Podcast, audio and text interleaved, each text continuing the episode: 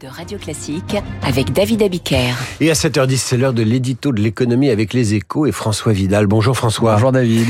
Le nombre des défaillances d'entreprises a fait un bond l'an dernier, en 2023, en hausse de 33%. Il renoue avec ses niveaux d'avant Covid. Un sursaut qui nécessite une prise de conscience selon vous. Oui, c'est ce que les Américains appellent un wake-up call, David. Hein, le signe que la parenthèse enchantée qui s'était ouverte dans la foulée de la pandémie est bel et bien terminée. Et que le retour sur Terre s'annonce brutale. Depuis la fin 2020, les entreprises françaises dans leur ensemble vivaient une période bénie dans laquelle revenus et marges progressaient en dépit de l'inflation et du ralentissement de l'activité, à tel point que l'idée que notre tissu économique avait enfin trouvé le chemin d'une compétitivité durable commençait à s'imposer.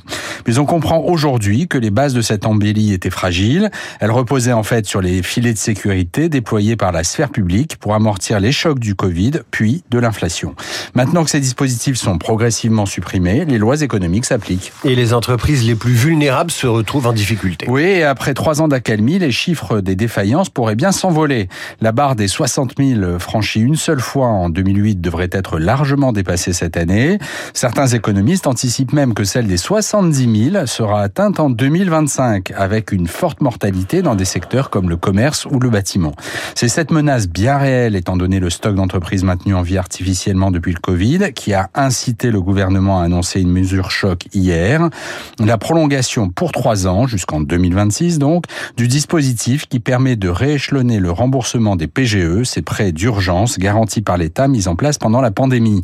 Un geste qui n'a rien d'anecdotique puisque sur les quelques 100 milliards de prêts accordés à l'époque, plus de 50 milliards n'ont toujours pas été remboursés. Un poumon artificiel jusqu'en 2026 et un répit pour les entreprises dans la chronique de François Vidal. À demain.